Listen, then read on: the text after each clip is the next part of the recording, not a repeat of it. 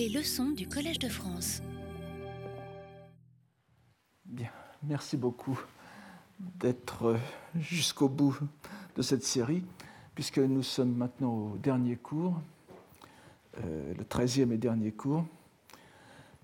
Je vous dirai en fin de cours, je vous donnerai quelques informations sur la tenue du, séminaire, mais nous allons d'abord euh, reprendre notre propos. Nous ne pouvons conclure ce cours sans faire une brève présentation des poèmes de la section bouddhisme, Shakkyoka, du Shinkokinshu, section comprise tout entière dans le vingtième et dernier livre, et qui apparaît comme la conclusion de l'ensemble.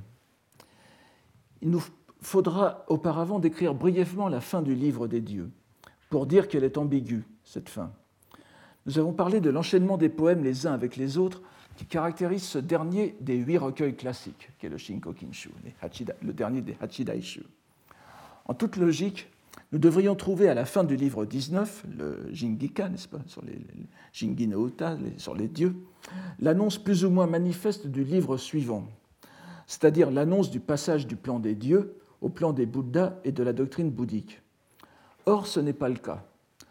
Ou plutôt, ce n'est pas tout à fait le cas il semble que les compilateurs aient essayé de ménager les deux nécessités. D'une part, celle d'obéir à l'usage, que nous avons déjà relevé, qui est de laisser la dernière partie des poèmes sur les dieux à l'évocation pure, liturgique, indemne de toute contamination, bouddhique, des divinités japonaises, selon les normes archaïques. On se souvient des poèmes sur le Daijosai, par exemple, du Senzaishu, n'est-ce pas, la grande dégustation, la cérémonie des prémices et d'autre part la nécessité de préparer le livre suivant. En s'approchant de la fin du livre des dieux, on trouve une série de six poèmes sur le sanctuaire de Kumano, présentant les caractéristiques ascendantes que nous avons déjà rencontrées, c'est-à-dire des poèmes rythmés selon, un, selon une, dynamique ascendante, n'est-ce pas, qui, qui va du concret des dieux jusqu'à l'identification avec les Bouddhas. Les deux derniers poèmes de, cette série de six poèmes sur le Kumano, donc, les deux derniers poèmes, en conséquence, ouvrent sur le bouddhisme. D'abord avec le cinquième, anonyme, dont la notice nous dit qu'il était écrit sur un, entrée, alors j'ai appris qu'on disait en français entrée non pénétrant, le nageshi que vous avez euh, ici, n'est-ce pas Haiden no nageshi ni kakitsukete haberishi uta, donc sur une poutre transversale qui relie deux colonnes de Hashida, de la chapelle de Iwashido. Iwashido étant l'une des chapelles que l'on appelle les 99 princes, Kyujukyu Oji, n'est-ce qui euh, sont les, stations du pèlerinage qui vont de Kyoto à Kumano. Et les participants avaient laissé leur nom sur, sur, cette, poutre, euh, plus euh, ce poème donc, donné par cet anonyme. Nous avons le, poème ici. Iwashido no Kami wa Shirubeseyo, Tanomu ukiyo no yume no yukusue. Le Dieu muet d'Iwashiro, nous le connaîtrons. Qu'il soit notre guide, confiant dans le terme du rêve de ce monde sinistre. Confiant se, rapportant évidemment à ce, qui parle, celui qui parle. Alors le jeu de mots est classique, vous l'avez tous euh, compris, n'est-ce pas? Iwashiro, Iwaji, Donc qui ne parle pas, qui ne dit pas, c'est pour ça que j'ai traduit par le dieu muet. Donc Iwaji, Iwa, n'est-ce pas, celui qui ne parle pas. Mais malgré tout, bien qu'il ne parle pas, Shidoran, nous le connaîtrons, nous, nous, le connaîtrons et nous en ferons notre guide Shidobe. C'est ce mot euh, important de Shidobe que nous allons revoir tout au long de ce cours. La tonalité des deux derniers vers, que ce soit le monde flottant, n'est-ce pas, Ukiyo, euh, le, Tanomu Ukiyo et Yume, bien sûr, Yume, et ensuite ce monde flottant et sinistre présenté comme un rêve, vous savez, comparaison classique dans, dans le bouddhisme, et l'évocation du terme du chemin, Yukusue, tout cela est visiblement bouddhique. Il en, est, de même du sixième et dernier poème de cette série sur Kumano, composé par l'empereur Gotoba, que vous avez ici sous le nom de Taijo Tenno, n'est-ce pas dont la teneur est éloquente aussi. areba.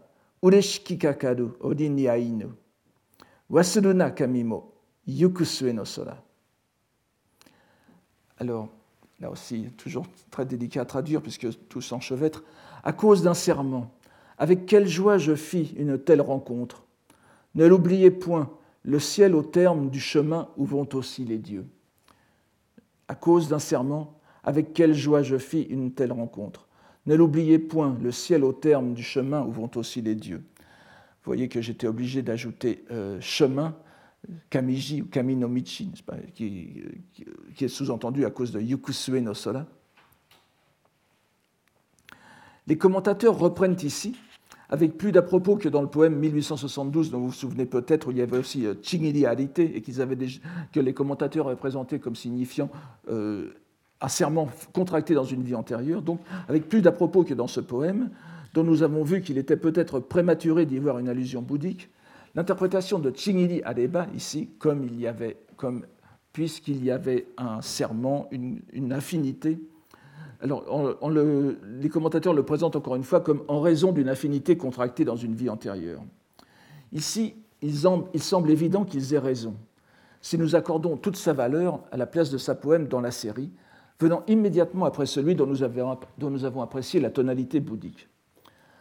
En reprenant presque la même expression finale de Yukusue Sora, n'est-ce pas, le ciel au terme de la voie, de la voie que l'on parcourt, après, euh, tout à l'heure, yume no yukusue, le terme où l'on va euh, dans le rêve, l'évocation donc du terme de la voix, de l'éveil ou du salut, et compte tenu de la symétrie fréquente entre le premier et le dernier vers, vous avez ici chingiri areba d'un côté et yukusue no sora, il faut toujours voir le premier et le dernier vers dans ces poèmes, n'est-ce pas?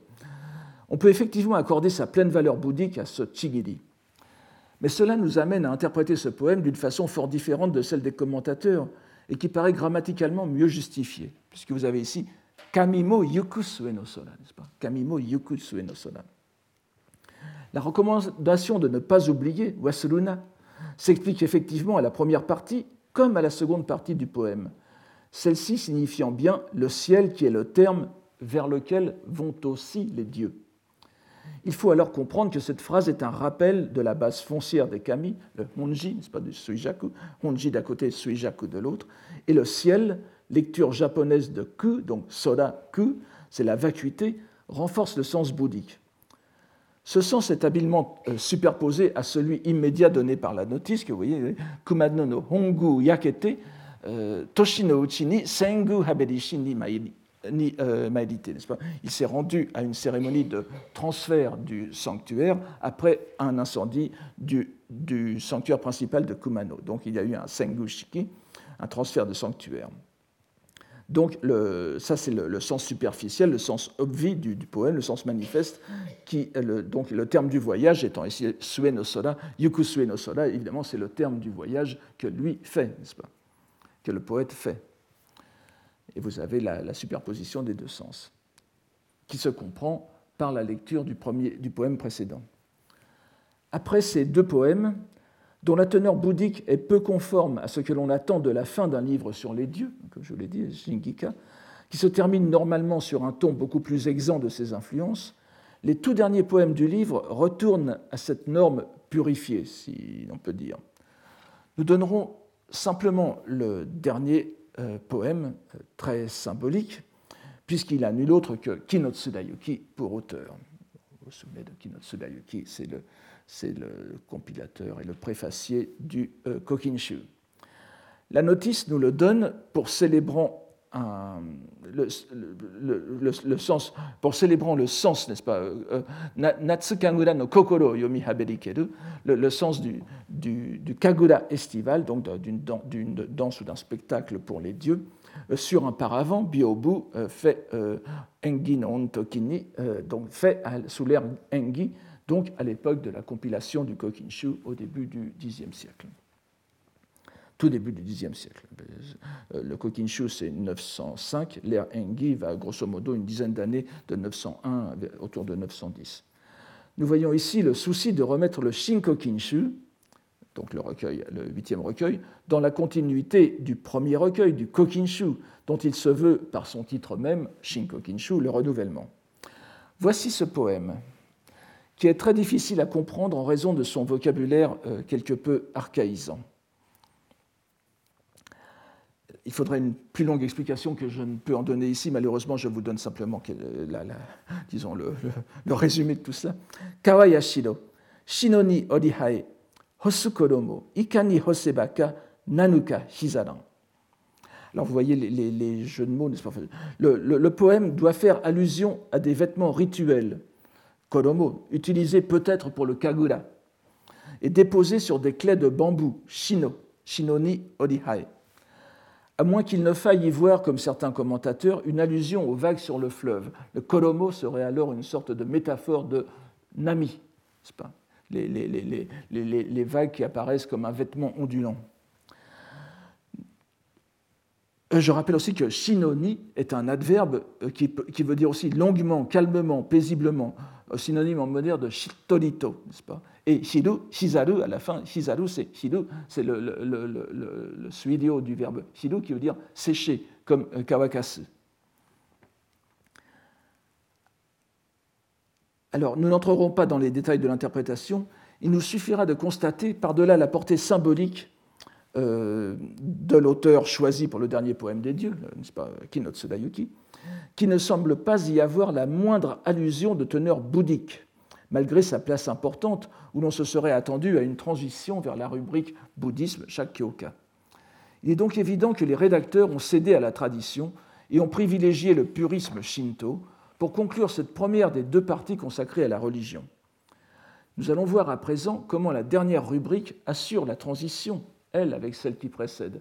Il n'y a pas de transition du Shinto vers le bouddhisme, des dieux vers le bouddhisme, mais il y a, vous allez le voir tout de suite, dans, les premiers poèmes de la dernière partie, une, transition avec euh, la rubrique Jingika. La rubrique du bouddhisme est en réalité bien reliée à celle des dieux, non par un lien littéral entre le dernier poème du livre 19 et le premier du livre 20, mais par le parallélisme évident des premiers poèmes de chacun des deux livres. Nous avons vu que les treize premiers recueils des Jingika étaient l'œuvre des dieux eux-mêmes et étaient en conséquence tous anonymes.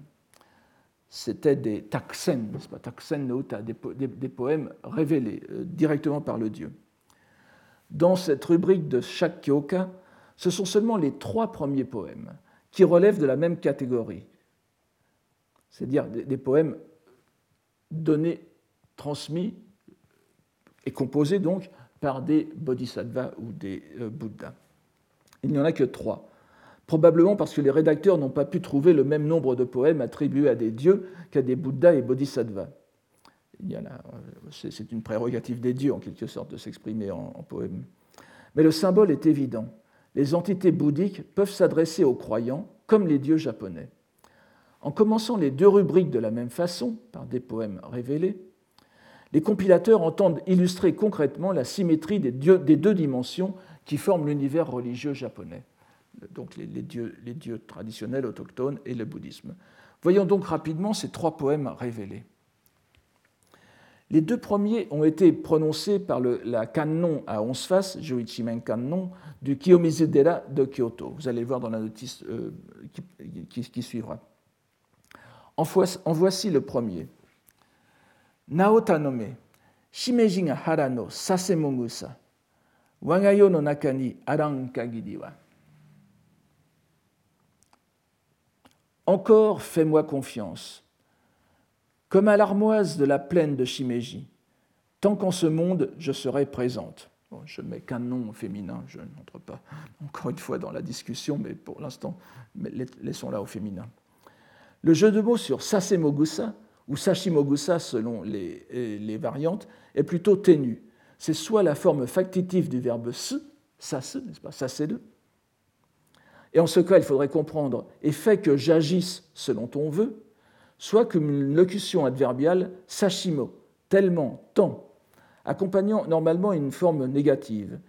Et il faudrait attendre, alors comprendre quelque chose comme ce ne sera pas si long à attendre, l'efficacité de, de ta prière, n'est-ce pas On voit en tout cas ici l'être d'éveil Kannon, Avalokiteshvara, prendre la place d'un dieu comme l'interlocuteur du fidèle, dans ce qui est probablement ce que l'on trouve de plus proche d'une demande de gain en ce monde, Nao Tanome.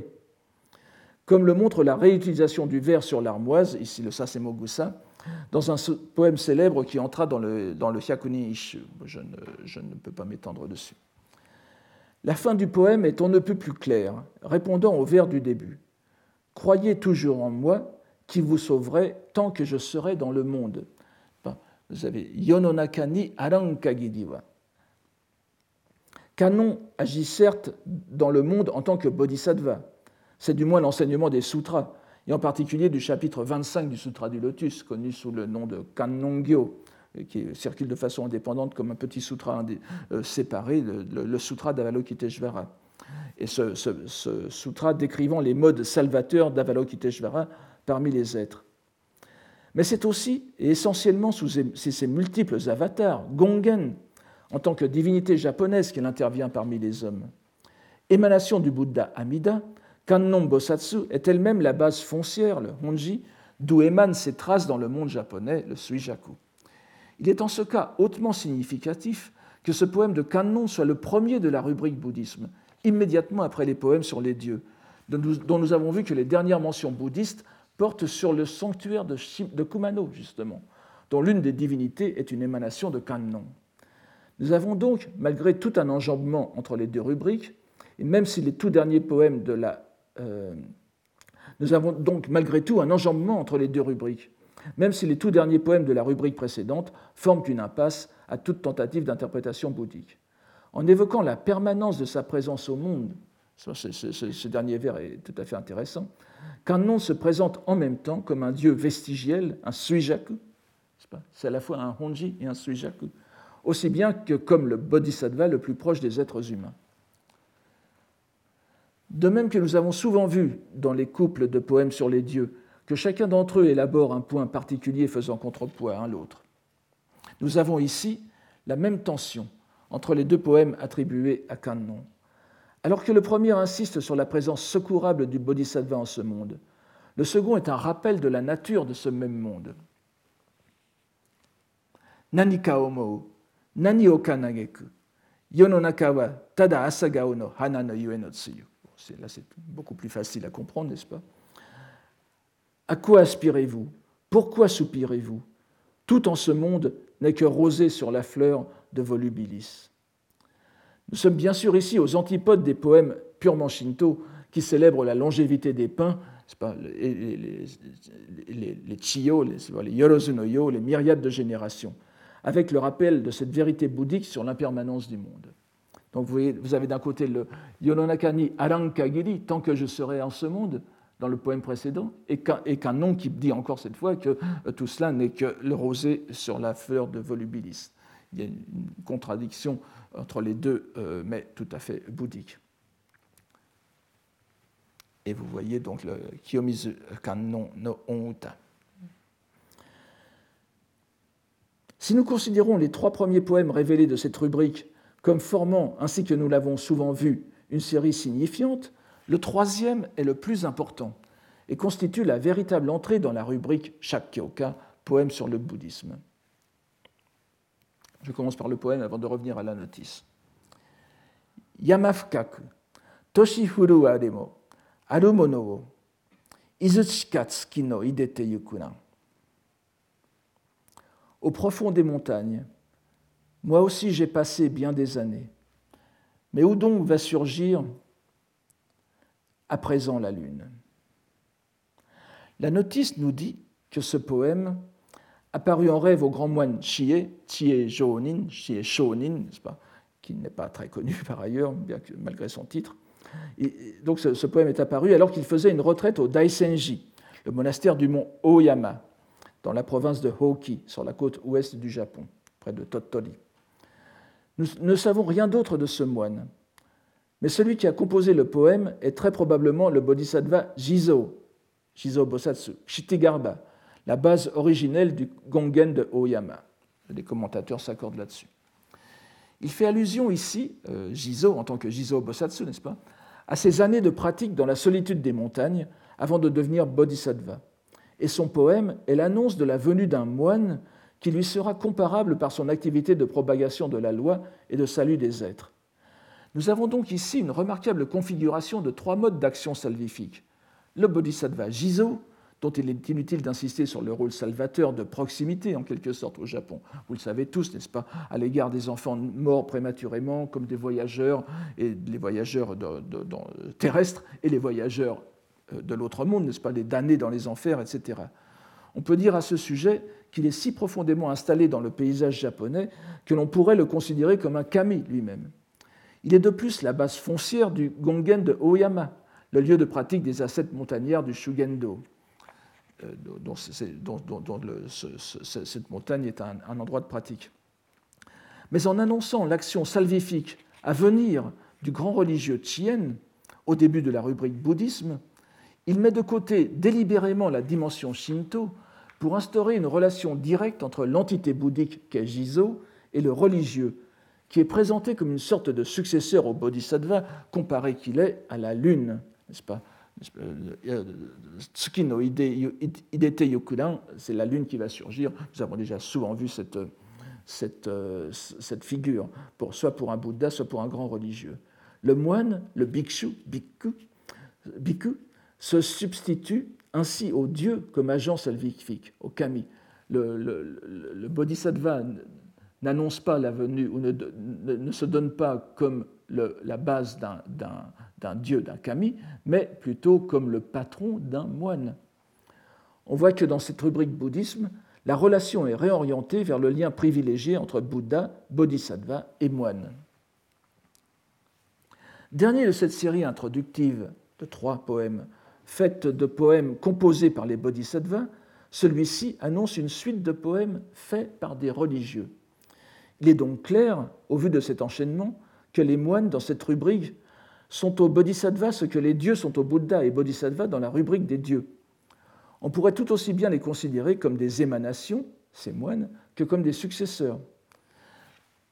Cette vue est concrètement illustrée par le premier poème qui suit les trois révélés, dont le moine Gyoki, Gyoki Bosatsu, vous le voyez ici, dont les dates traditionnelles sont 668-749, est considéré comme l'auteur.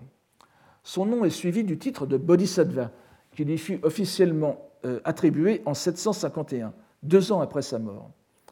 Venant immédiatement après le poème où le Bodhisattva Jizo annonce l'apparition de la Lune, il s'agit donc clairement de la réalisation de, la réalisation de cette annonce, laquelle dépasse, dans la logique de série, pas si, si, l'on fait abstraction du contenu même de chaque poème, mais si l'on prend la série en compte, donc cette annonce dépasse la personne du moine Chien, inconnu par ailleurs, qui était l'objet premier. Il est vrai que l'on peut trouver aussi des analogies entre le mode de vie qui avait rendu Gyoki célèbre et le bodhisattva, Jizo. Gyoki était un moine girovague, il avait inlassablement parcouru le Japon de son époque en aidant les pauvres et en encourageant la construction d'institutions secourables et d'ouvrages d'utilité publique comme ponts, digues et canaux. On peut ainsi le comparer directement au bodhisattva Jizo dans l'étendue de son activité salvifique. Voici le poème qui lui est imputé, sans qu'on ait bien sûr la moindre idée de son authenticité, mais ce n'est pas ici la question. Euh, vous voyez, vous voyez euh, ce que dit la notice, n'est-ce pas? Ashino hano soyogu o en entendant, en, entendant le, bruissement des, le, le, bruissement des, des, roseaux sur Naniwa no Mitsuderani, donc dans, dans ce, ce, temple de, de, de, Mitsu, euh, de Naniwa. Alors le, poème est le suivant. Ashi soyogu, shiose no, no nami no itsumadeka ukiyo no nakani ukabi wataran vous voyez le, rapport avec les poèmes qui précèdent, bruissement des roseaux, aux vagues entre les bancs de sable. Jusque quand encore, à travers ce monde sinistre, devrons-nous flotter? La notice nous dit que Gyoki composa ce poème au temple de Mitsu, Mitsudera, en Aniwa, l'actuel Osaka, en entendant le bruissement des roseaux bercés par les vaguelettes qui passent sur les bancs de sable laissés à découvert par la marée. Le frottement des tiges de roseaux les unes contre les autres évoque la rumeur des êtres de ce monde et rappelle le nom complet sino-japonais du bodhisattva Avalokiteshvara, qui est Kanzeon Bosatsu. C'est Yo no oto wo miru, Kiku Bosatsu. celui qui considère les voix ou les bruits de ce monde. Et évidemment, le Hashi Soyogu, c'est cela même. Donc, et le double sens de Ukiyo, le, monde sinistre, donc l'objet de la sollicitude d'Avalokiteshvara, est renforcé par le verbe Ukabi Watadu, traverser en flottant. On perçoit clairement ici la différence entre ce poème à thème bouddhique et un poème des dieux. Nous avons souvent vu dans les poèmes divins l'attention portée par leurs auteurs à distinguer dans la nature ce qui est signe, shirushi, de la présence du Dieu, de sa révélation concrète au sens du fidèle, généralement la vision ou l'ouïe. Le bruissement du vent dans les branches de pin, le reflet du soleil dans l'eau, de la lune sur les dalles du sanctuaire, tout peut indiquer au cœur du croyant que les dieux, les kami, sont tout proches. Ici, la valeur est inversée, mais il y a encore une révélation, bien qu'elle soit d'un autre ordre. Le monde phénoménal révèle sa nature caduque, livrée à l'instabilité, par ce bruissement. On pourrait dire qu'il s'agit également d'un shirushi, d'un signe, mais d'un signe révélateur de la loi bouddhique, du système du monde. Bien que ce soit sans nul doute prématuré à l'époque de Gyoki, et si nous acceptons bien sûr la paternité du poème, nous pouvons y voir une, illustration de l'idée euh, que l'on appelle Mujo Seppo, n'est-ce pas? Mujo Seppo, Nasake Nakimono Ho Otoku, Nodi Otoku, la prédication de la loi par l'inanimé, qui apparut près de deux siècles plus tard en Chine avant d'être reprise par Dogen au XIIIe siècle. Mais nous avons vu que dans des poèmes de Jien, par exemple, cette idée est déjà bien présente. Elle est pour ainsi dire portée par le vocabulaire japonais lui-même, puisque la métaphore des feuilles des paroles, kotonoha, en assimilant les feuilles des arbres aux mots des sutras, inlassablement reprise cette euh, euh, métaphore dans les poèmes à thème bouddhique, l'a largement répandue. Il ne semble donc pas impossible de voir ici cette idée déjà esquissée, D'autant plus que, comme le soulignent les commentateurs, le terme Sasemogusa du premier poème, à cause du sens de ce poème lui-même, a fini par prendre, que nous avons vu tout à l'heure, c'est Sasemogusa, qui vont donc dire l'armoise, etc., a fini par prendre le sens de des êtres, Issai Shujo, ou les êtres humains, Ningen. Donc les Hashi, Sasemogusa, tout ce qui évoque la, végétation dans un poème atome bouddhique peut être simplement synonyme des êtres. Après la personne emblématique de Gyoki, considéré comme le premier grand religieux du Japon, le livre commence une sorte de présentation des grands moines à travers leurs poèmes. Tout d'abord Saicho, que vous connaissez bien comme le fondateur du Tendai, avec son célèbre poème, ou plutôt son non-poème, n'est-ce pas, que je vous ai déjà cité plusieurs fois parce qu'il apparaissait euh, souvent dans les préfaces, dont la préface du Shinko Kinshu, sur le euh, Annokutara Samyaku Sambodai no euh, Hotoketachi, Wangatatsu Soma Myoga Arasetamae, n'est-ce pas. Donc, ce qui est, un, je, l'appelle non-poème parce qu'il commence les deux premiers vers, c'est Annokutara Samyaku Sambodai, la translittération d'un terme sanskrit qui désigne l'éveil supérieur plus myoga, qui veut dire la félicité, euh, disons, euh, magique, l'efficacité magique. Ce sont des, des, termes non japonais qui, en principe, n'ont rien à faire dans un waka. Mais on, le donne comme pour sa valeur symbolique, c'est Saicho. Et ensuite, après Saicho, nous avons deux poèmes d'un autre religieux célèbre, Enshin, 814-891, Chisho Daishin, n'est-ce pas? Patriarche fondateur de la branche rivale dite Jimon Terano Kado de l'école Tendai. Et cette, euh, euh, branche Jimon, la, branche du, disons la, porte du temple littéralement, a pour centre le Honjoji, le Miidera, donc près du lac Biwa, euh, près de Otsu, contre le Sammon, donc Yamanokado, la porte de la montagne, qui est le monastère de Renryakuji du mont Hiei. Enfin, vous connaissez tout cela, ce n'est pas peine d'y revenir. Nous ne revenons pas ici sur la situation compliquée qui prévalait à l'époque, en ce IXe siècle, donc, où nous voyons cette dissidence arriver. Retenons cependant qu'il est intéressant que les rédacteurs, dont faisait partie euh, Jien, n'est-ce pas, aient placé Enshin, qui fut évincé de la lignée principale de l'Enryakuji pour se réfugier dans la dissidence du Jimon, immédiatement après le fondateur incontesté du Tendai, Saicho. Alors que vous savez qu'il y avait une, querelle de, on ne sait peut-être pas assez, qu'il y avait une querelle de succession après le disciple, le, disciple direct de Saicho étant Gishin, puis Enshin. Et Enshin a été évincé par son rival Ennin, qui, comme lui, euh, bien que dans la décennie euh, suivante, euh, dans la décennie précédente, donc Enlin s'était rendu en Chine, et quelques temps plus tard, Enshin se rend à son tour en Chine, où il résida cinq ans de 853 à 858. C'est Nitto Jinouta, n'est-ce on lit plutôt Nitto que Nyuto, Nitto. C'est cette étape importante de sa vie qui évoque le premier poème. Nori no Fune, Sashite yukumizo, moro moro no kami mo hotoke mo, ware, mo, ware o misonae. Ware o misonae. Sur le navire de loi, me voilà embarqué. Tous tant que vous êtes, Dieu du Japon et Bouddha, veuillez me protéger. On comprend sans peine que les rédacteurs aient choisi ce poème qui présente une vision presque archétypale du rapport entre les Japonais et la loi bouddhique. Nous y avons à la fois l'image du religieux, bien que le poème en lui-même ne soit pas euh, d'une grande qualité poétique, comme vous le voyez, mais nous y avons à la fois l'image du religieux qui s'engage dans la plus noble entreprise qui soit, puisque c'est aller chercher le dharma, ho, nori o motomu, n'est-ce pas, guho, dans une terre lointaine, en bravant les dangers du voyage. À l'instar des grands moines chinois tels Fa Hokken ou Xuanzang, Genjo, Fa Hokken au autour de, l'an 400, Xuanzang, Genjo au, au, au 7e siècle, n'est-ce pas? Les moines du début de l'époque de Heian se lancèrent dans l'aventure, certes de façon moins individuelle que leurs illustres modèles chinois, puisqu'ils faisaient partie des missions officielles des Kentoshi, les, les, missions envoyées dans la Chine des Tang, à la fois diplomatiques et culturelles. Mais cela ne retire rien au fait que c'était pour l'époque au Japon le voyage le plus éprouvant que l'on pût imaginer. Dans ce poème, Enshi se représente donc en moine en quête de la loi, Guho-so, ou moine se rendant en Chine, Nitto-so, détournant légèrement le sens de Nori no Fune, normalement, ce qui s'applique d'ordinaire à la loi bouddhique, c'est le, le, navire de la loi du Dharma, en tant que navire permettant de, faire traverser l'océan de ce monde. Il s'agit cette fois dans le poème du navire officiellement affrété par la cour japonaise, mais le but fondamental est très clair, c'est aller chercher la loi, donc on peut, le dire, Nori no Fune, cette fois ce n'est pas, le, navire de la loi lui-même, c'est le navire qui va chercher la loi.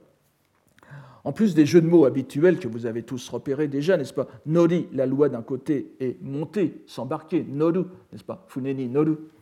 Et euh, sasu, qui veut dire avoir en vue, mettre le cap sur, et euh, parfois euh, aussi diriger un navire, n'est-ce pas, ou, ou, propulser un navire à la perche, mais enfin, ce n'est pas le cas ici. Donc, Enshin ajoute en plus de cela une invocation de la protection des Bouddhas, ce qui est bien naturel, mais aussi de façon plus remarquable des dieux japonais, et c'est ça qui est très intéressant. Certes, le territoire chinois devrait être hors de leur portée, de leur sphère d'opération, mais en tant que sujet de l'empereur, Enshin peut espérer la protection de ses dieux, même à l'étranger. Ce qui est très intéressant, c'est que la quête du Dharma en Chine est placée sous la double protection des dieux et des Bouddhas, les dieux japonais étant donc pleinement intégrés dans l'entreprise, alors qu'on s'attendrait à ce que seuls les Bouddhas et les, Bodhisattvas soient concernés, comme dans le poème de Saicho, alors que le poème de Saicho concerne la construction même de, ce qui allait devenir le Enryakuji, donc nous sommes sur le mont Hiei, qui est sous la juridiction, si j'ose dire, d'un dieu Shinto, n'est-ce pas, qui est, euh, qui est le Sanno, le roi de la montagne. Que dit Saicho Il dit Hotoketachi, Bouddha, n'est-ce pas? Bouddha parfaitement éveillé, il n'invoque pas la protection des dieux. Or, ici, il va en Chine, où les dieux japonais n'ont plus rien à faire, et il invoque la protection, des, dieux euh, japonais. Trouver cet appel aux dieux dans un tel contexte purement bouddhiste, et qui plus est sous la rubrique bouddhisme, chaque kyoka, est la démonstration d'une volonté de mettre les deux groupes d'entités sur un pied d'égalité. Conséquence logique de ce que nous avions vu au livre précédent, dieux et Bouddha sont réellement égaux. Voir les uns comme une trace inférieure des autres est une conception erronée. Donnons aussi le second poème de Henshin, qui est également intéressant, mais pour une toute autre raison. La notice nous dit qu'il a été composé en voyant les traces de verre, des vers, n'est-ce pas, c'est mushi, sur les colonnes du Kodo, que l'on traduira ici par la salle des conférences c'est le pavillon d'un temple où étaient récités et expliqués non seulement les textes canoniques, mais aussi les traités fondamentaux de l'école à laquelle appartenait le temple. Donc ici, le, euh, le, temple est ici désigné comme Bodaiji, mais c'est euh, plus probablement, le, selon les commentateurs, donc le, temple qui s'appelle Anaoji, anaoji ou anoji, euh, ana, n'est-ce pas, le, trou, et euh, o, c'est futoi toiji Ou bien ana et ho, ho, le sens de, d'épi, de, qui est un temple de Kameoka, près de Kyoto. Et voici ce que dit ce, poème. Pas? Alors, vous voyez, Mushino Kuita Dikeru Uta. C'est donc en, regardant les traces de, de, ce, de, ce, bois rongé par le verre. Shirubearu tokini dani yuke. Shirubearu tokini dani yuke. Gokuraku no michi ni madoeru yononaka no hito. Bon, vous voyez que vous avez un, terme, euh, euh, sino-japonais, Gokuraku, qui n'a rien à faire dans un poème normal, mais nous sommes dans des shakyoka, c'est tolérable dans un poème à thème bouddhique tant qu'il y a un guide.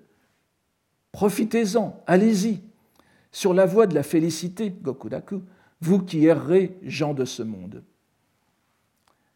L'image est à première vue intrigante. Le moine feint de prendre les traces laissées par le ver qui a rongé la colonne pour des indications menant à la terre pure.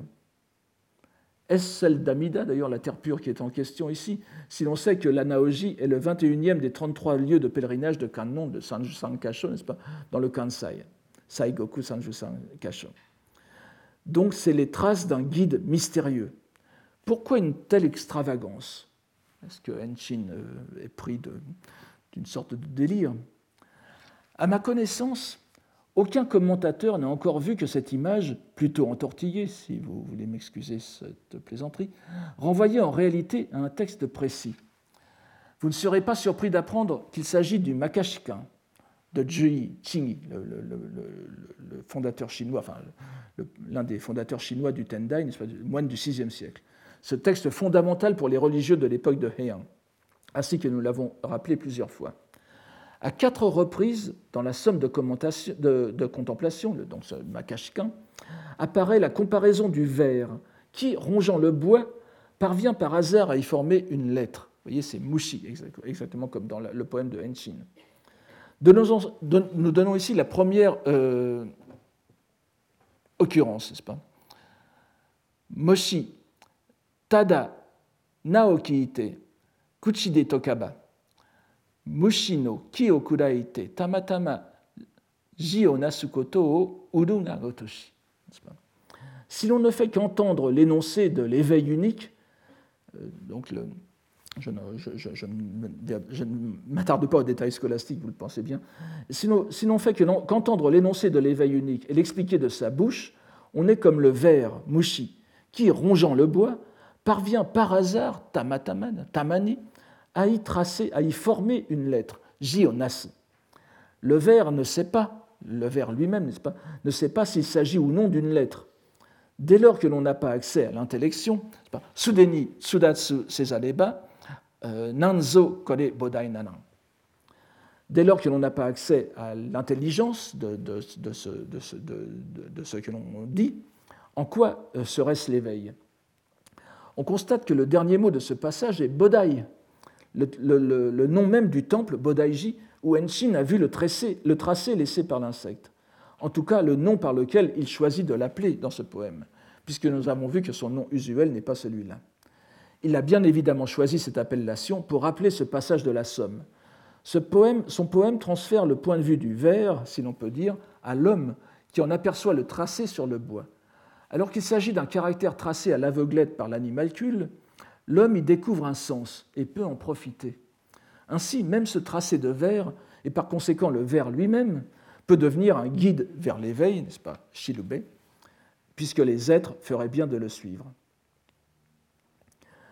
Le sens résolument amidiste de ce poème, malgré le contexte scolastique Tendai, est renforcé par ceux qui suivent, où l'on trouve mention d'Amida et de Gokuraku. Mais nous n'avons pas le temps d'aller plus avant dans cette direction. Nous dirons simplement qu'après le tour de quelques grands religieux, le livre 20 s'oriente vers une répartition par thème des poèmes. Nous avons évidemment ceux qui, expriment le sens de sutra ou de passage de sutra, parmi lesquels la place du sutra du lotus, vous vous en doutez, est prééminente. À part le lotus, nous avons le sutra du cœur, le, Shingyo, Hanya Shingyo, l'ornement de splendeur, le Kegongkyo, le Sutra du Sansiput de diamant, le Kongo Chokyo, Kongo no Itadaki, n'est-ce pas? L'enseignement de Vimalakirti, Yumagyo, les Sutras Amidis, les Amida Sambukyo, et des poèmes, des poèmes qui illustrent des listes, telles, par exemple la liste des dix félicités, Juraku, donnée dans le euh, Ojo Yoshu, le compendium sur la renaissance de la terre pure de Genshin. Et parmi ceux-ci, nous avons donc des poèmes de Jakuren, qui est l'un des rédacteurs du recueil, qui mourut d'ailleurs avant son achèvement de même que la liste des dix commandements, Jikkai, les dix commandements principaux euh, de, la discipline bouddhique. Pour qui parcourt les pages de ce livre, il apparaît au premier coup d'œil que c'est avant tout le lotus qui fait l'objet de séries systématiques de poèmes. Et l'on constate sans surprise que Jien, avec huit poèmes, est l'un des auteurs les mieux représentés. Il est cependant devancé par Jakunen, un poète que l'on lit aussi Jakuzen, 1120-1182, euh, donc poème du, poète du XIIe siècle, qui a douze poèmes dans cette rubrique. Ce moine, issu de la famille des Fujiwara, devient religieux du Tendai et fut un familier de Saigyo.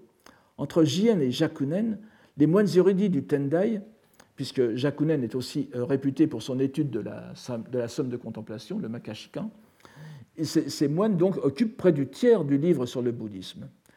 Nous allons donc nous arrêter quelques instants sur leurs poèmes. De Jien, je laisserai de côté ce qui relève de la poésie scripturaire, les homonka, sur le Sutra du Lotus. Nous en avons vu suffisamment, je ne reviens pas là-dessus. Pour m'attarder sur une suite de trois poèmes de tonalité plus personnelle. Le premier poème provient d'un recueil individuel, donc entièrement composé par euh, Jien lui-même, euh, et, vous savez qu'il y a des butates, donc des rubriques, et il y a la, le Jikkai no Uta, Jikkaika, et ce, poème en est tiré. Euh, le suivant aussi, probablement. Euh, je vous le donne maintenant. Negawaku wa Shibashi Yamijini, Yasudaite. Kakage ya Semashi. Nori no Tomoshibi. La forme Kanagère semachi, ça n'a rien à voir avec l'adjectif semachi, n'est-ce pas Semaï, euh, euh, c'est une, forme du verbe sulu, n'est-ce pas Semachi, c'est sulubeki, suludearo ou sulubeki, ici au sens shio, n'est-ce pas Quelque chose comme cela. Tel est mon souhait. Sur le sombre chemin, Yamiji, quelque temps me reposer, et bien haut porter la lampe de la loi les commentateurs s'accordent de ta pensée que ce poème fait allusion à la prise des hautes fonctions cléricales de Jien, qui, comme vous le savez, a été élu à quatre reprises patriarche Zas de l'école Tendai à Lendyakuji. C'est un poème assez simple, fondé sur le contraste, entre le, sombre chemin, Yamiji, le chemin dans les ténèbres, et la lampe de la loi, euh, Tomoshibi cette lampe de la loi offre en même temps, euh, si l'allusion concerne bien la lampe perpétuelle, Joto, n'est-ce pas, Tsune, tsune, Tomoshibi, le Fumetsu no Hoto, qui est placé au Kompon Shudo de l'Endakuji. Donc, ce, ce, Jikkai, ce Jikkai no Uta, ce poème euh, littéralement qui relate le sentiment, qui, qui exprime le sentiment, euh, quand je traduis par poème lyrique. Donc ce serait un aperçu de la façon dont Jien envisage son sacerdoce. Son sacerdoce étant euh, sa fonction, sa fonction euh, officielle en quelque sorte, qui est une rémission provisoire, shibashi yasuda, n'est-ce pas, un repos de quelque temps dans le cycle des renaissances, n'est-ce pas, shojin no et l'occasion de propager la loi bouddhique. Le deuxième poème prolonge sa réflexion sur le sens de sa pratique. Alors c'est, un peu, ce poème est, assez compliqué. Toku minori, kiku no shiratsuyu, yoru wa okite tsutomete kien, koto o shizo omou. Toku minori, kiku no shiratsuyu, yoru wa okite tsutomete kien, koto o shizo omou. Je vous donne d'abord une première traduction entendre prêcher la loi, qui se dépose blanche rosée, la nuit tombée par mes efforts se dissipera. Telle est ma pensée. Je pense que peu de ceux qui m'écoutent ont compris cette traduction, dans laquelle j'ai essayé de rendre les mots dans leur sens le plus évident à l'écoute. avant que l'analyse et la réflexion n'engagent le lecteur à reprendre la pièce en l'ordonnant selon les deux grandes lignes de sens qu'elle tolère. Presque tous les mots sont à double sens, en effet. Toku signifie prêcher la loi, seppo, norio toku, et euh, comme un verbe signifie rapidement, tokuni, toku tout seul d'ailleurs. Kiku signifie entendre, bien sûr, et chrysanthème, la fleur de chrysanthème, bien que ce soit un kango et pas un, donc un, poème, un, poème, euh, un, mot euh, chinois, mais c'est considéré aussi comme très souvent par les poètes comme un, mot japonais. Dans ce dernier sens, de chrysanthème, il se relie bien à shiratsuyu, la blanche rosée, sur le chrysanthème. Okite peut s'entendre comme le verbe oku se déposer, donc le, un, yondan katsuyu, ou bien oku, oki, n'est-ce pas, okidu, euh, shimonidan, qui veut dire se lever. Stomete, stomu, se divise avec une première partie stoni, n'est-ce pas, stoni, qui signifie tôt le matin, asa hayaku, et qui reprend donc le toku, et kiyu, se dissiper, veut dire se dissiper comme la rosée, ou bien disparaître, mourir quand il s'agit d'un être humain. Nous avons donc d'une part évoqué la blanche rosée qui se dépose la nuit sur le chrysanthème pour se dissiper au petit matin, et en même temps l'audition de la loi que l'on pratique en se levant la nuit pour au petit matin disparaître du cycle de l'existence. Poème extraordinairement dense donc, dans lequel chacun peut voir, même si ce n'est pas relevé par les commentateurs, en plus, si j'ose dire, le lointain écho de la célèbre citation de Confucius que je vous donne ensuite, n'est-ce pas? Ashtani Michio Kikaba, Yubeni Shisutomo Kanari. Celui qui a le matin entendu la voix peut le soir venu mourir. Il développe ainsi le Shibashi Yasudaite du poème précédent, la pause provisoire sur le sombre chemin. Le troisième poème de, cette petite série, donc, le troisième poème ne fait que renforcer euh, l'idée de la mort qui semble prévaloir dans cette suite. On la retrouve d'ailleurs souvent dans les poèmes de J.N., dans lesquels j'ai déjà relevé par ailleurs dans d'autres euh, travaux cette anxiété qui révèle un doute fondamental sur l'utilité des doctrines pour obtenir le salut. J.N. connaît profondément les doctrines du Tendai, mais euh, on voit bien qu'il se demande si c'est vraiment utile au moment de la mort, ce qui explique aussi euh, sa foi en, Amida. Donc, et c'est cette foi en Amida qui semble décidément la plus efficace comme le dit le dernier poème. Gokurakue, mada wanga kokoro yukitsukazu, shitsuji no ayumi shibashi todomare. Alors l'image est très forte. Shitsuji no ayumi shibashi todomare. À la félicité, Gokuraku. Mon cœur, point n'arrive encore. Yukitsukazu. Dans la marche vers la mort, je vous explique tout. Pour peu de temps, arrête-toi. L'avant-dernier vers, Tsuji no Ayumi, évoque en réalité la marche du mouton, c'est pas la marche du mouton, euh, c'est le sens littéral, vers l'abattoir, thème peu ordinaire dans un poème japonais, vous vous en doutez.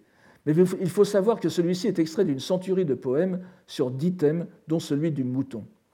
L'image provient du Grand Sutra de l'extinction, comme illustration de la précarité de la vie. Nous voyons donc que ces trois poèmes de J.N reflètent tous la même préoccupation de la mort et de l'urgence de la pratique qui doit mener un jour à la délivrance, à une forme quelconque de soulagement et de pause dans le mouvement inexorable qui emporte vers le terme fatidique. Libre de la contrainte imposée par les citations du Sutra du Lotus, sur lequel portent les autres poèmes de Jien, ceux-ci, ces trois que je viens de vous donner, révèlent une angoisse existentielle que les compilateurs ont à l'évidence jugé pertinent d'évoquer dans le dernier livre du recueil. Et vous allez voir que toute la, marche de ce, recueil va, vers cette, euh, destination. Mentionnons en passant, pour illustrer cette phase de découragement sur la voie, un poème de Jakunen, que je viens de vous mentionner, dont la notice nous dit qu'il provient d'une centurie de poèmes scripturaires, Homonka, n'est-ce pas, et qu'il porte sur une citation de la somme de contemplation, encore une fois, le Makashkin. Euh, cette citation est donnée, ici, n'est-ce pas Nijo no tanku, nijo, no tanku no eika no gotoshi, hotaru no euh, hi no gotoshi, no gotoki nari. La sagesse des deux véhicules portant sur la simple vacuité est comme le feu des lucioles. Et ça continue après. La sapience des bodhisattvas, elle, est comme le soleil. Donc ici, vous n'avez que la première partie.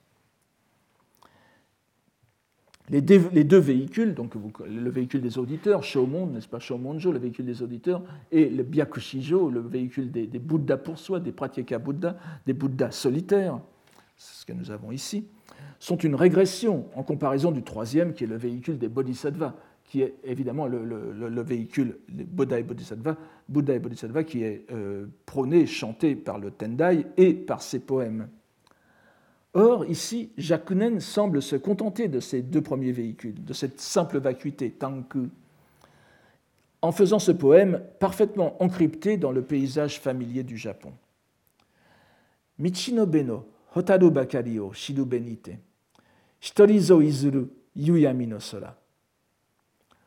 Au bord du chemin, je n'ai pour guide que les, lucioles. Seul je sortirai au ciel du crépuscule.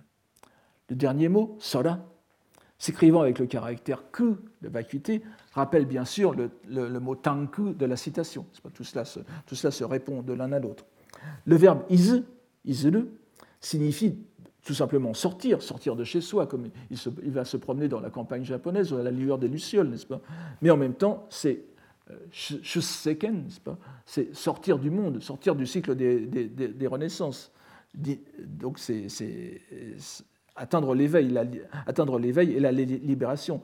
Donc, Shitorizo Izuru veut dire je sors tout seul, je me délivre tout seul, et vous savez que l'autre appellation des Pratyeka Bouddha, des Bouddhas solitaires, des Byakushibutsu, est Dokkaku, Shitorini, Shitorini Sameru, n'est-ce pas, celui qui s'éveille tout seul. Donc vous avez la transposition de Pratyeka Bouddha, l'éveillé solitaire, dans euh, ce, ce vers et en même temps le Yuyami no Sora, c'est le ciel, le, ciel du crépuscule et la vacuité non encore complètement éclairée, Tanku.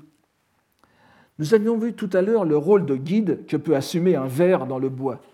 Ici, ce sont les lucioles au bord du chemin, les deux illustrant pareillement l'idée selon laquelle tout dans la nature peut devenir shirushi, signe d'une présence salvifique, mais cette fois au sens bouddhique les rédacteurs ont retenu deux poèmes voisins par l'analogie qu'ils emploient et composés tous deux à partir de passages de la Somme de contemplation du Makashika, qui est un rappel en sourdine de l'importance de ce texte pour l'époque de Heian. On n'y revient jamais assez. Les deux derniers vers de ce 20e, des deux derniers poèmes de ce XXe livre, et donc du recueil, nous livrent un dernier exemple de l'alternative offerte aux croyants de l'époque, offerte du moins à l'élite intellectuelle, qui a, pu, bénéficier d'une éducation scolastique dont j'ai déjà dit qu'elle était répandue au-delà des cercles cléricaux. L'avant-dernier poème est du grand religieux, encore Shonin. Pardon.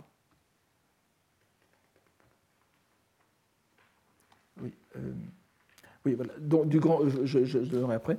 L'avant-dernier poème est du grand religieux euh, Sensai, Sensai Shonin, moine de l'Enryakuji, dont vous verrez le, nom après, mort en 1127, et qui n'a que deux poèmes dans ce recueil.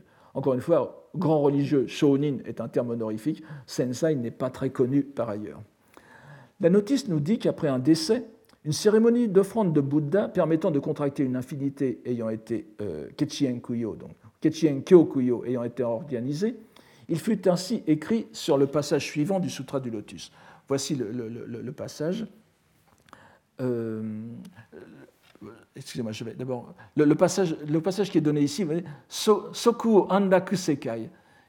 Alors ça peut être il ou elle, n'est-ce pas, se dirigera vers le monde de la félicité, c'est-à-dire la terre bienheureuse. Le monde Et lorsqu'on remet ce poème, cette citation dans le contexte, vous voyez que ce sont les premiers caractères de la deuxième ligne, Sokuo Andaku Sekai, Sunawachi Andaku no Sekai ni Yukan, mais euh, si vous voyez le début et la, suite, c'est très intéressant.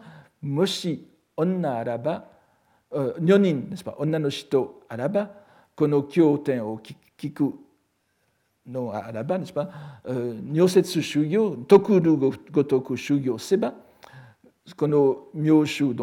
Alors, s'il y a une femme qui, entendant ce sutra, mais ici le sutra fait allusion au, 23e chapitre, je n'entre pas du, du, sutra du lotus. Hein, ce, n'est pas forcément tout le sutra, c'est simplement le 23e chapitre.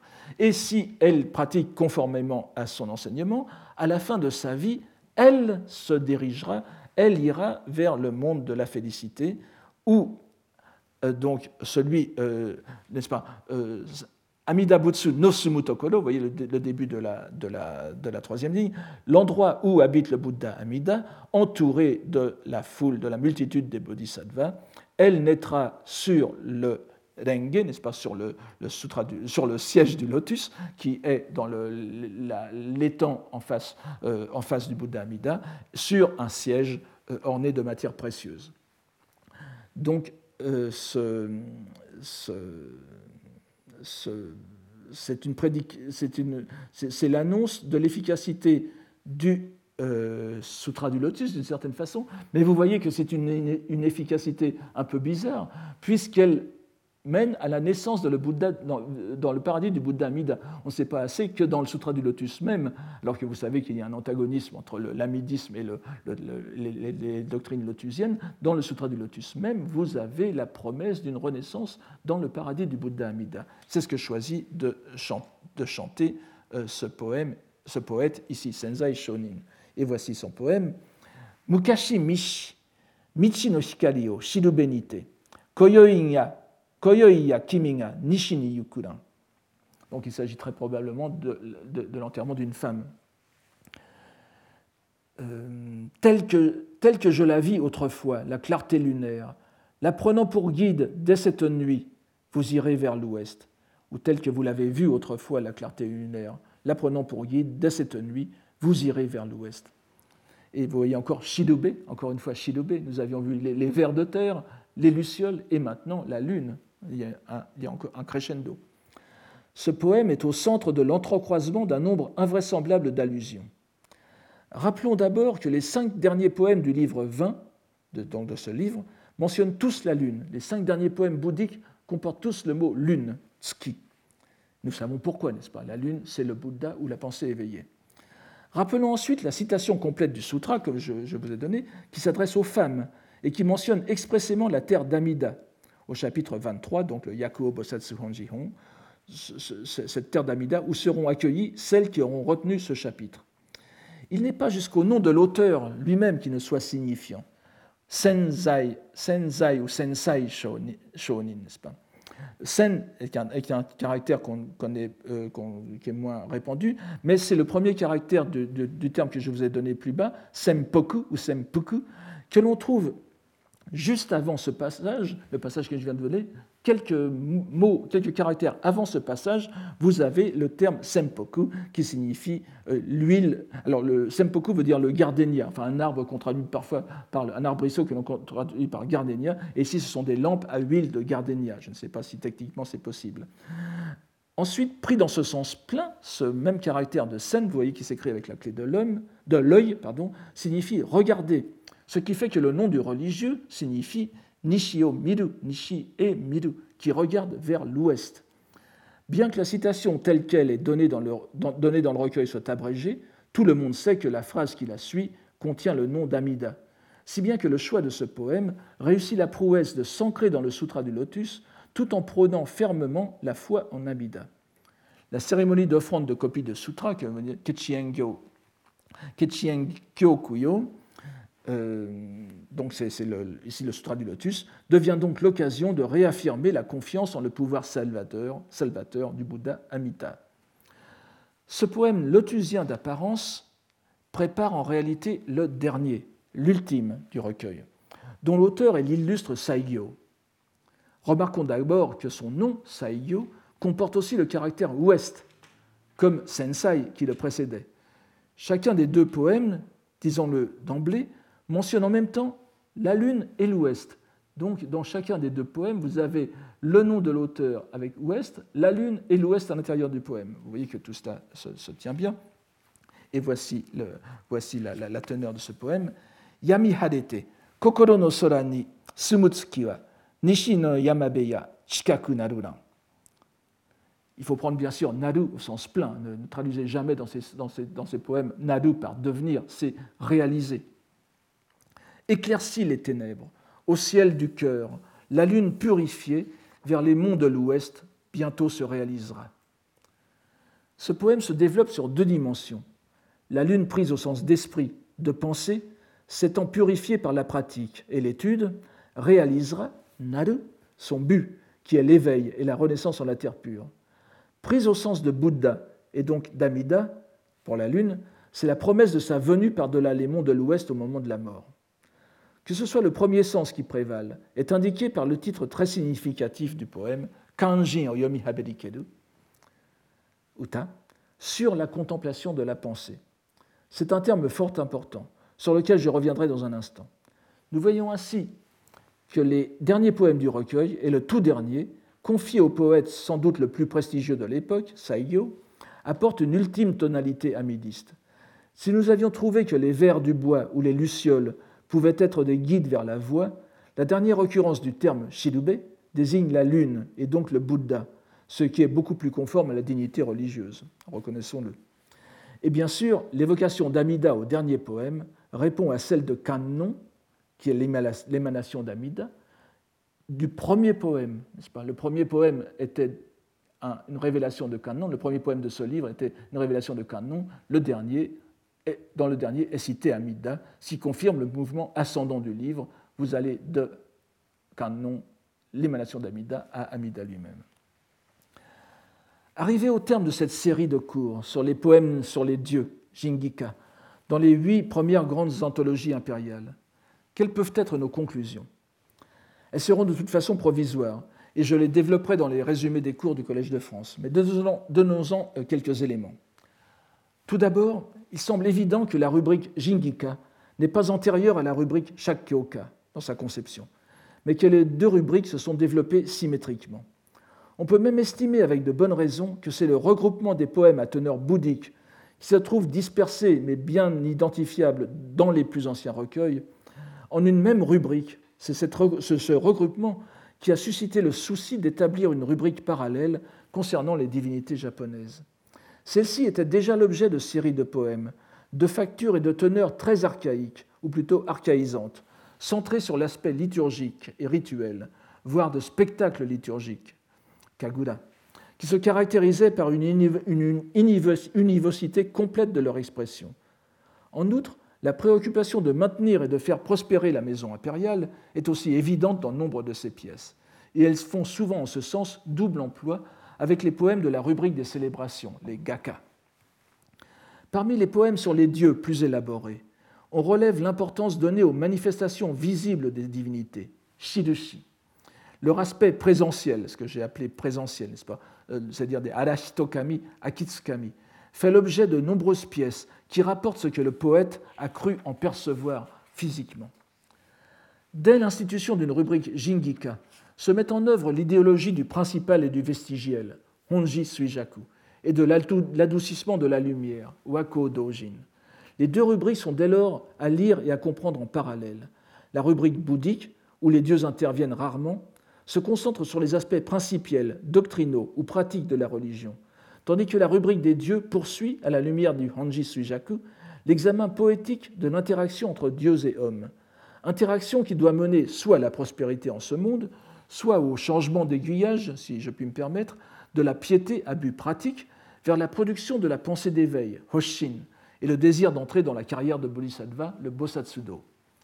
Cette interaction amène aussi à reconsidérer les modalités présentielles des kami, qui sont à la fois eux-mêmes et renvoient à une réalité autre. Nous avons vu également que malgré le sens littéral des deux expressions programmatiques sur le vestigiel et l'adoucissement, quelques poèmes, œuvres des moines les plus enclins à la scolastique, insistent de façon explicite sur l'égalité entre les deux, les deux, dimensions. Les dieux ne sont pas de simples traces descendues, ils ne sont autres que les entités bouddhiques. Ici opère au mieux la pensée d'assimilation, d'égalité, telle qu'elle est concentrée dans la particule soku, sunawachi, pas, de la, de la scolastique Tendai, qui marque l'égalité des contraires. Bonno sokubodai, pas, les passions sont l'éveil. La coïncidence des opposés, telle qu'elle est perçue dans la contemplation. Et on ne peut que rappeler l'expression utilisée par JN, l'un des acteurs les plus importants dans le dernier recueil, cette expression que je vous ai déjà souvent citée l'an dernier, Nitai Ichinyokan, Nitai la contemplation de l'identité, de l'essence identique des deux vérités.